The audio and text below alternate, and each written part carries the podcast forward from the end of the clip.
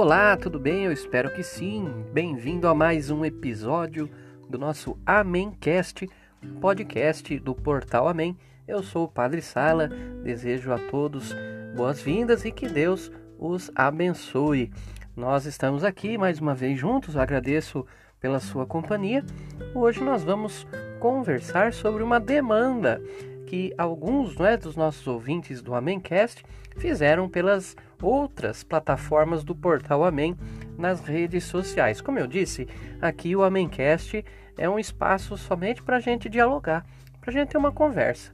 Você vê que eu não faço. Se você acompanha os outros episódios, você pode ver que eu faço aqui as minhas afirmações, dou as minhas opiniões e não fico muito fazendo citação deste, daquele autor, deste, daquele livro.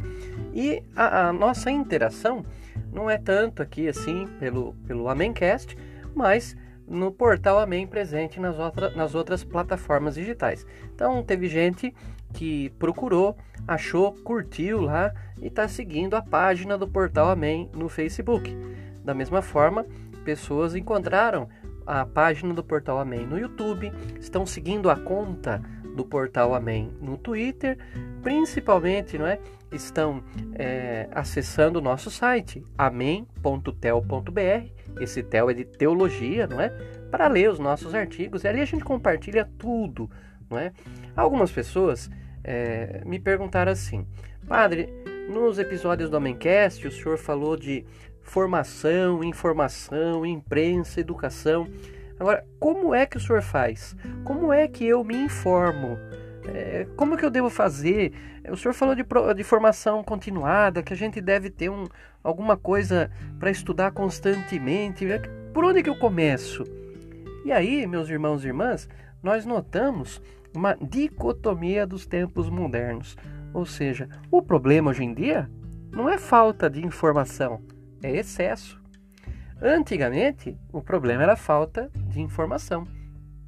Para uma pessoa ter condição de, de comprar livros, de se informar direito, né? de, de fazer uma assinatura de um jornal, de uma revista, nem todos tinham essa condição. Muitas pessoas, e assim foi por gerações e gerações, dependiam de uma biblioteca pública se quisessem ter uma vida é, de estudos continuado, né? uma vida de leituras, etc., fosse por gosto, né, pela leitura ou por necessidade. Hoje em dia, o problema é oposto. Como eu disse, não é a falta, é o excesso de informação que prejudica. De modo que hoje você tem que começar a pensar que alguns mitos no Brasil em relação à leitura e educação é, talvez já possam ser contestados. Primeiro mito: o brasileiro não gosta de ler.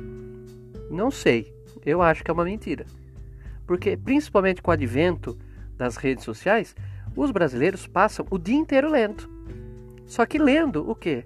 Futilidades, coisas que não agregam, fake news.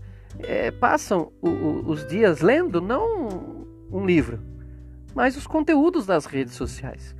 E não que isso seja ruim, porque a, as redes sociais vieram para ajudar, para disseminar realmente as informações.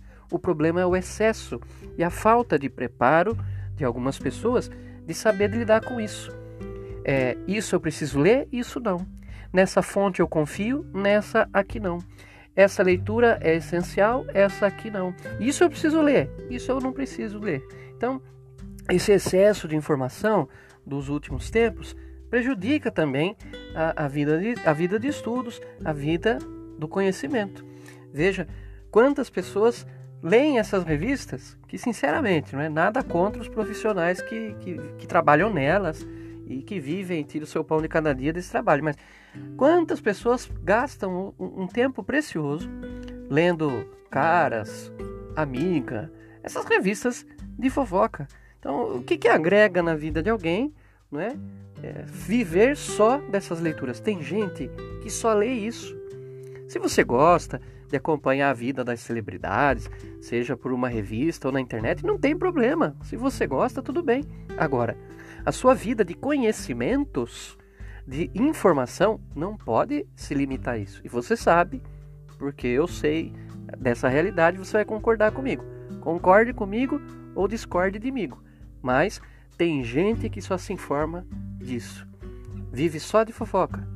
Tem gente que vive só de acompanhar aqueles programas sensacionalistas né, de fim de tarde, onde o assunto é violência de cabo a rabo. Então, esse é o problema da, da, do excesso de informação e, e do, de tantas informações fúteis que circulam por aí, que nos dão a sensação de estar informados, mas que na verdade não agregam nada para o nosso conhecimento. Eu digo para vocês que desde jovem, não é? Eu, como já disse, já compartilhei aqui com vocês, sempre fui é, um amante do universo das leituras. A gente tinha muito livro em casa.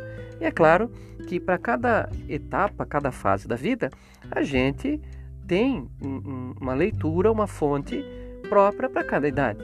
Então, quando eu era adolescente, eu lia muito histórias em quadrinhos. Quando eu era criança, eu lia muito Turma da Mônica. Tinha a coleção do Escoteiro Mirim, né? Mas a gente também tinha materiais para estudo. Eu tinha em casa é, coleção de atlas geográfico, muitos dicionários, é, livros de, de, ciência, de anatomia, livros de, de geografia, né? Então a gente passava lendo e se informando e se educando através dos livros. É, eu lembro que quando eu era jovem começou aquele costume, hoje já é mais comum, não é? De os jornais e revistas é, venderem a cada semana ou a cada quinzena é, coleções de clássicos, por exemplo, da, da literatura, da filosofia, é, por fascículos. Então veja, é, quando eu era, vamos dizer assim, moleque, um dos meus passatempos era ir com meu pai na banca de jornal. Ele comprava o jornal, vinha o fascículo, né? Vinha um livro junto e ele lia o jornal e lia o livro. E assim é, fui começando a, a tomar contato com leituras mais elevadas, com leituras clássicas, que, olha, realmente fazem falta, né, se a pessoa quiser é, ter uma noção de humanidade, né, de tudo que a humanidade já, já, já produziu em termos de literatura. Eu vou dizer para vocês, uma fonte para se começar a, a, se formar, a criar, assim, vamos dizer, uma base de leituras mais sólida, né, são os clássicos da literatura. São fáceis de encontrar. Não sei se atualmente tem algum jornal, alguma revista fazendo promoção.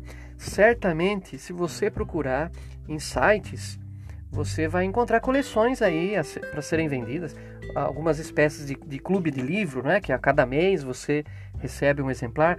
Agora, também temos as bibliotecas públicas que, que não devem ser menosprezadas.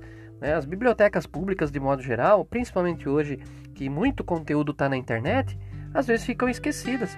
E olha, vou dizer para você, vale a pena você ir até a biblioteca do seu município, fazer o seu cadastro e absorver de tudo que está lá gratuitamente, porque é um dinheiro né, dos nossos impostos que, que mantém esse tipo de serviço público. Sem dizer que se você é, não fizer questão do livro né, físico de papel, você tem a internet com, olha, literalmente milhares de sites disponibilizando milhões de livros, não estou sendo exagerado, milhões de livros naquele formato PDF, né, digital, para você ler no seu celular, no seu tablet, no seu computador, se você assim preferir. Tudo de graça, tudo disponível, basta ir lá pegar e ler. Então ninguém pode dizer hoje que o problema é falta de informação nem de, de, de material. É, há o excesso. O que falta muitas vezes é a gente saber por onde começar. Eu digo para você que eu tenho, assim, eu não consigo, eu tenho extrema dificuldade de ler através de, de, de, de mídias. Eu não consigo ler no tablet, eu não consigo baixar um livro para ler no, no celular. Né? Já tentei, não, não dá. Eu preciso, eu sou old fashion, né? Eu sou antigo. Eu preciso ter o livro na mão. E é, é, é como funciona comigo. Mas você pode pensar diferente e conseguir diferente, né? É, depois dos clássicos da literatura universal, acho que faz bem para a educação, para o lazer até mesmo, principalmente para quem gosta de ler, é, verificar a, a, beleza das obras né, de um Vitor Hugo, de um Shakespeare, de Camões, por que não? Por que não? Por que não a, a Odisseia grega? Às vezes, sabe, gente, o brasileiro que tem é, complexo de vira-lata. acha que certas coisas são muito para nós. Imagine que eu vou ler os Lusíadas. Eu não consigo. É uma das obras mais lindas da literatura portuguesa e universal. Imagina que eu vou ler Charles Dickens. Quem sou eu? E por que não, eu digo? Porque você tem que se limitar a ler apenas Dan Brown, Código da Vinci, que não agrega nada. Não é? Então é uma questão também da gente é, sonhar mais alto, não é? A gente pode ser galinha, mas tem que pensar como águia. Então, os clássicos da literatura universal são uma fonte primária essencial. Eu lembro até hoje a satisfação que eu tinha, a, a, a, o prazer que eu tinha ao ler muitas dessas obras, obras clássicas da literatura na minha adolescência. Depois também é, é uma boa investida você começar a ler alguns clássicos da literatura filosófica. Né? Nossa, padre, mas eu lendo filosofia, eu digo, por que não? Se filosofia é vida, filosofia é experiência prática de muitos que nos antecederam, refletiram e nos trazem as suas experiências, as suas verificações, para que a gente aprendendo erra menos, erre menos, evolua, não é? A vida é, é para ser pensada, é para ser vivida. Uma vida bem vivida é uma vida bem pensada, né? e vice-versa. Então, a filosofia é uma ótima fonte de leituras que pode nos abrir a mente, né? mas abrir a mente do jeito certo. Tem gente por aí que abre tanto a mente que o cérebro cai para fora da cabeça e a pessoa acaba virando um acéfalo, né? Não, a filosofia bem lida, bem estudada, né? Ela abre a visão da nossa mente para o mundo, nos fazendo enxergar coisas que antes passavam despercebidas, nos fazendo ter assim opções mais variadas diante das diversas realidades e a gente aprende muito. Você vai sempre querer começar e saber que tem os clássicos, né? Sócrates, Platão. Mas por que não ler também outros autores, Schopenhauer, é, Adorno, que é mais moderno?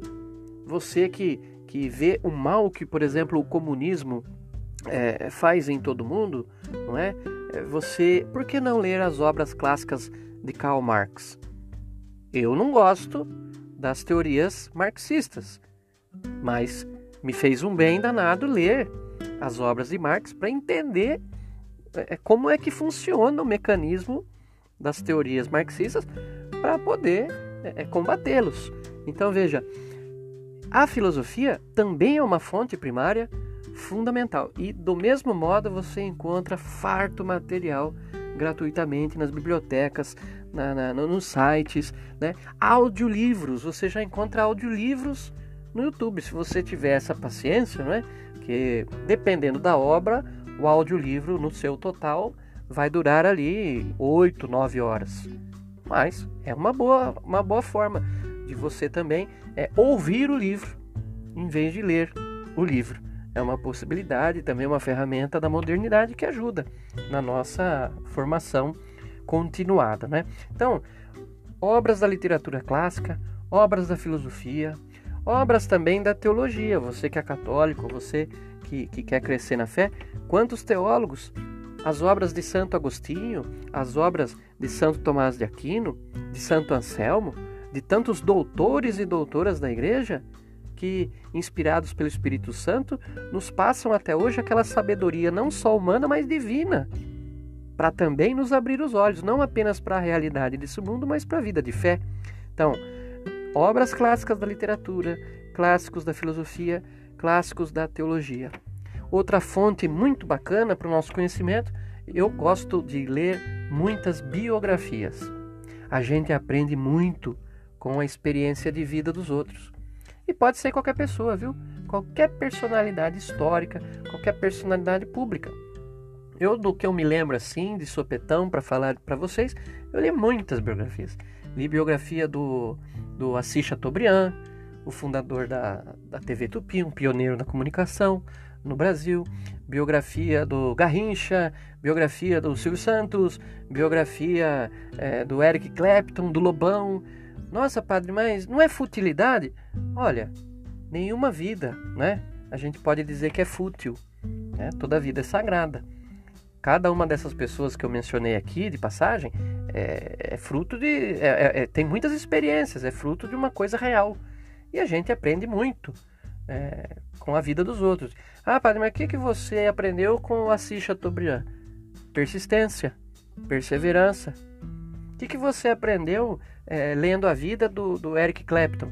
A força de um homem cheio de talentos, que quase perdeu todos eles por causa das drogas, mas superou. O que, que você aprendeu, padre, lendo a vida do Garrincha? A história de um homem pobre que atingiu o ápice de se tornar o maior jogador do mundo no seu tempo e que morreu pobre com cirrose por causa do vício em álcool. Com todos, todos os exemplos de vida, as experiências de vida relatados numa boa biografia, a gente tem algo a aprender. Né? E eu digo isso é, para você que é de igreja católico católico, para você saber que a gente não aprende só com a vida dos santos. Claro que a gente aprende muito, muito, muito com a vida e obra dos nossos santos. Eu não vou nem começar a lista aqui de tantos bons exemplos que nós temos. Mas nós também temos, nas biografias em geral, muita coisa a aprender uns com os outros, né? E é, eu quero também deixar para você uma dica, né? a, em relação a leituras, é, existe um livro, vou fazer essa indicação só porque realmente é um clássico esse livro, é de um autor que chama Mortimer Adler, e ele publicou nos anos 40 do século passado, 1940, um livro que se chama Como Ler Livros. Você pode procurar aí é, nos sites né, de, de, compra e venda de livros. Você não é muito barato, tá? Gira, é, gira em torno de, de 90 reais o exemplar mas vale completamente a pena, porque ali nesse livro Adler ele vai nos ensinar que há diversos tipos de leitura, diversos modos de que a gente é, deve encarar um livro. Então, é, temos livros que, que são técnicos, são apostilas, são livros que servem para o estudo, para o nosso trabalho, e que a gente vai lê-lo assim com atenção e tudo tal, de forma técnica para usar na prática. Tem livros que a gente é, vai ler por prazer. Né? Um romance, um livro de poesias, sem prazo, sem tempo para terminar. Né? Vou lendo um pouco por dia, vou curtindo o livro. Né? Ele vai nos ensinando também que pra gente, algumas coisas para a gente derrubar alguns conceitos. Ah, o livro eu tenho que ler do começo ao fim. Né? Todo livro que eu pegar na mão eu tenho que ler inteiro. Ele diz, não, tem livros que vão interessar você só em algumas partes, em alguns capítulos. Ah, esse capítulo aqui eu não quero ler vou ler só esse, esse, esse, esse. Você manda na sua leitura. Assim como também o Adler vai falar da nossa própria percepção. Cada um tem um gosto de leitura. Então, às vezes você pergunta para alguém: que livro que você está lendo? Ah, estou lendo tal livro. Está gostoso? Tá, você está gostando? Ah, eu não estou achando bom o livro, não. Livro está muito chato, não gostei do jeito que o autor escreve, do estilo dele. Mas e por que, que você está lendo? Ah, agora que eu, termine, que eu comecei, vou terminar. Não, você não tem essa obrigação. Se você é, pegou um livro que por azar não te agrada, não é tua obrigação continuar com ele, não tem lei para isso. Pode deixar ele de lado e partir para outra. Você perde menos tempo, né? E não cria aquela má vontade de leitura que de repente pode estar tá, é, se refletindo em outros livros futuros, né? A não ser que você queira perseverar sobre o livro. O Adler vai falar disso também. Então, se você quiser ler a Odisseia, né, que é um clássico da literatura, é, grego, é uma linguagem difícil, é um poema épico, não é uma leitura muito fácil à primeira vista.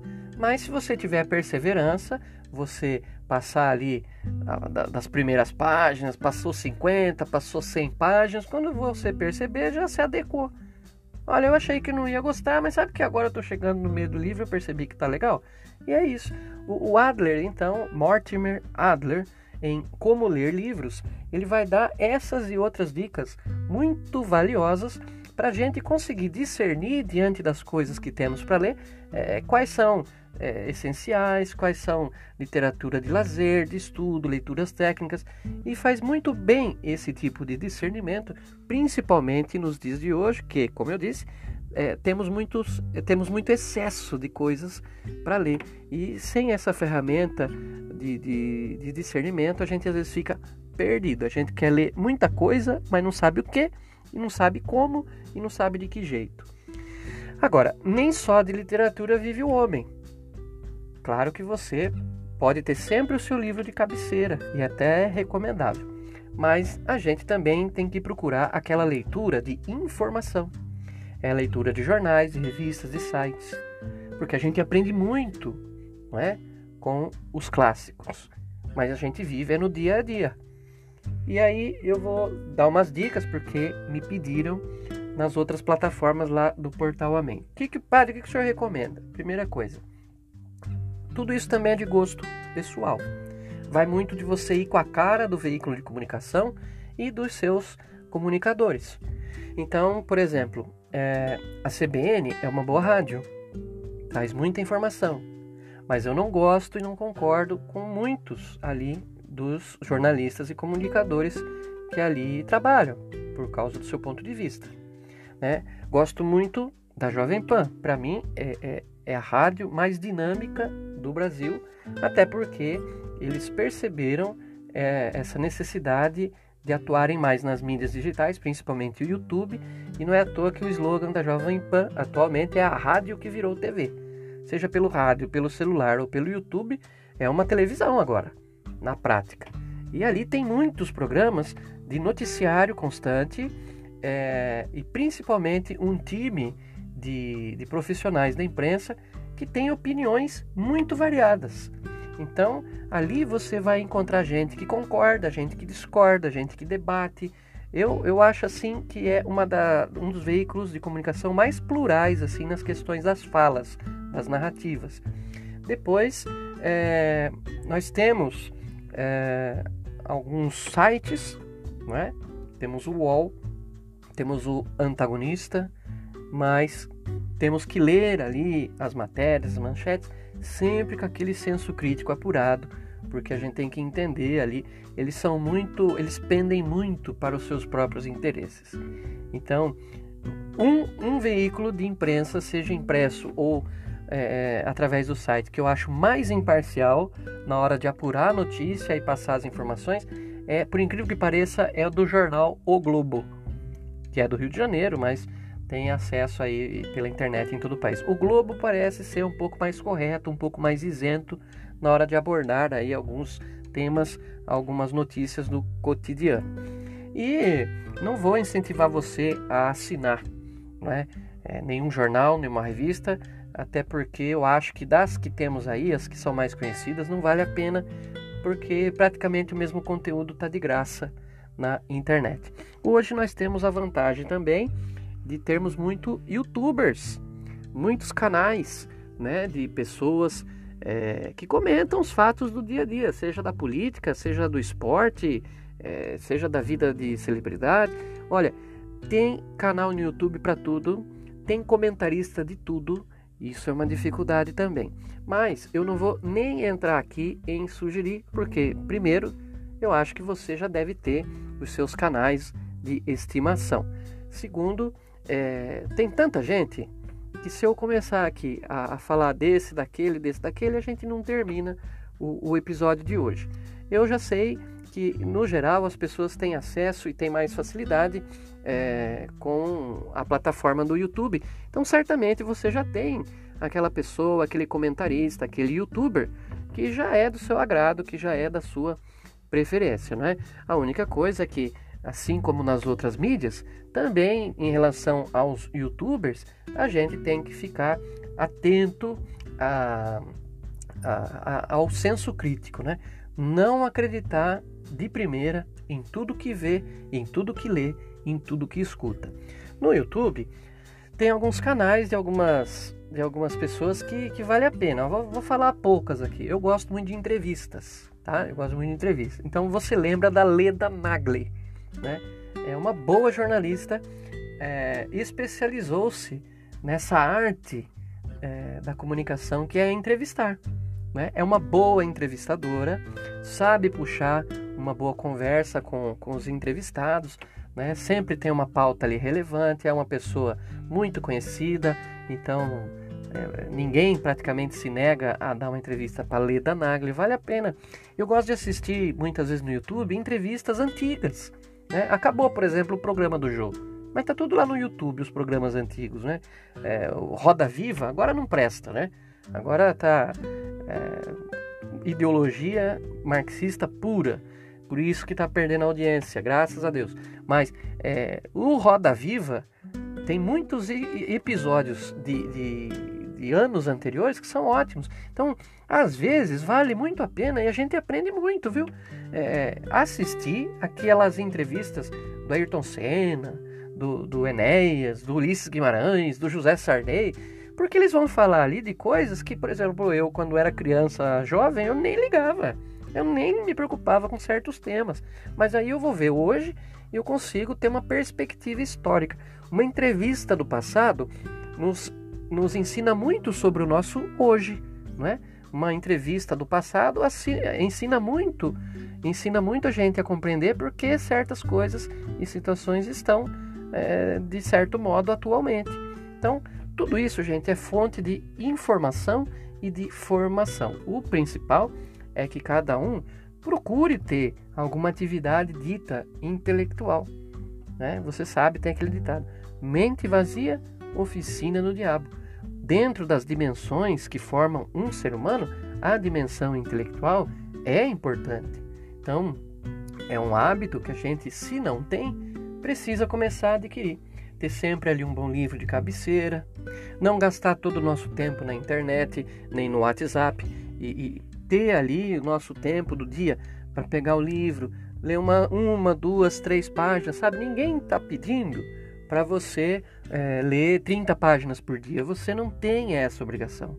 Leia uma, leia duas. Cansou, enjoou, dormiu, não tem problema. Amanhã você continua. E quando você perceber, você terminou um, dois, três, quatro livros. E cada um deles certamente agregou algo para o seu conhecimento. Ninguém pede que você é, como um professor, um profissional da informação, um filósofo, etc., leia 80 livros por ano. Mas se você ler 5, se você ler 10, isso ajudar você a adquirir uma intelectualidade maior, para colocar isso a serviço da sua própria vida, dos seus familiares, dos seus filhos, a grande pergunta que fica é: por que não? Então, minha gente, vamos nos mexer vamos nos tornar assim pessoas com hábito de leitura e de leitura boa, porque as ferramentas estão disponíveis.